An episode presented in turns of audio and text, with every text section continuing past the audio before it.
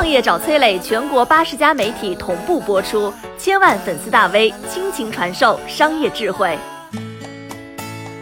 联想的天价年薪到底是怎么回事？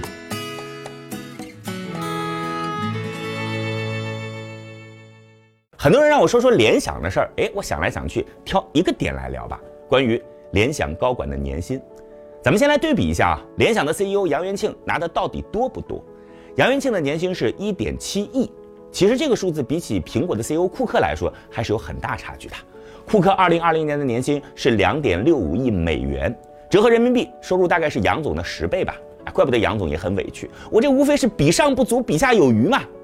但是咱们得知道，作为全世界最赚钱的公司，苹果二零二零年的净利润是五百七十四亿美元，而联想只有六亿美元，差不多是苹果的百分之一。很明显，元庆兄虽然能力不足，但是决心很大。毕竟要和世界领先的科技公司看齐嘛，那就先从年薪开始。而且可以这么说啊，联想整体是一家有格局、有担当的公司。比如说，在联想的高管平均年薪三千万。这个收入，咱们先跟格力来比一比吧。二零一九年，格力全体高管的薪酬加起来两千三百六十三点六三万。我的天哪！一伙格力的决策者加起来赚的钱够不到联想高管的人均线。更可气的是，格力虽然这么抠抠搜搜，但是却比联想圆润的多。二零一九年，格力的净利润是两百四十六点九七亿，算下来，高管的薪酬占到总利润的比例只有百分之零点零零九。董小姐真的是太抠了。都说这个制造业可能不够好，咱们再拿鹅厂比一比吧。二零二零年，腾讯的十三位高管总薪酬高达三十一点六四亿，平均薪酬两点四三亿。果然，互联网土豪还是碾压了联想。但是，企鹅的赚钱能力可不是联想能比的。按照二零二零年一千五百九十八点五亿的净利润，企鹅只是把利润的百分之零点零一九拿出来犒劳高管，而联想到底有多大方呢？二零二零年，联想从利润中拿出了百分之三十分给高管，这个结果清晰的展示，联想比董小姐大方三千多倍，比鹅厂大方一千五百倍。可以这么说，没能成为顶尖科技公司的联想，在实现高管共同富裕的路上，倒是展开了丰富的联想。但这样穷大方的联想，真是不得不让人展开联想。如今。联想的市值只有一千零六十亿港币，是小米的五分之一，美团的十五分之一。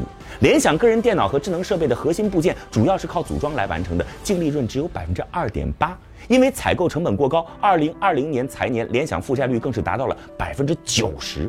这个负债率越来越高，但高管的薪水不减反增。二零一八年，联想高管董事的薪酬合计五点六四亿，二零二零年这个数字增长到了九点三三亿。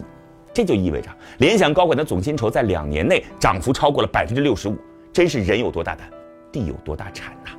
可这事出反常必有妖，穷庙咋能养富和尚？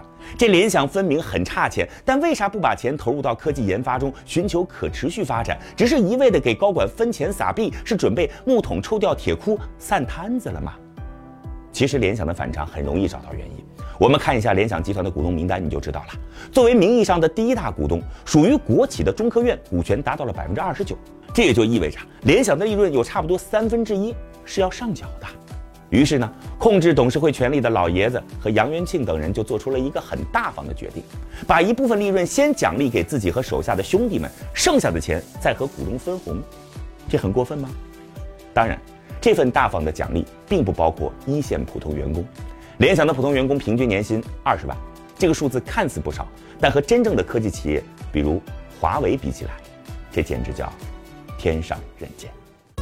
我是崔磊，很多互联网公司都曾邀请我去分享创业方面的课程，包括抖音、快手、百度、阿里、腾讯等等。我把主讲内容整理成了一套音频课程，里边包含如何创业、如何做副业、优质项目剖析等等，相信啊会对您有所帮助。下拉手机屏幕，在节目简介里边添加我的个人微信，这套课程今天免费送给您，快去领取吧。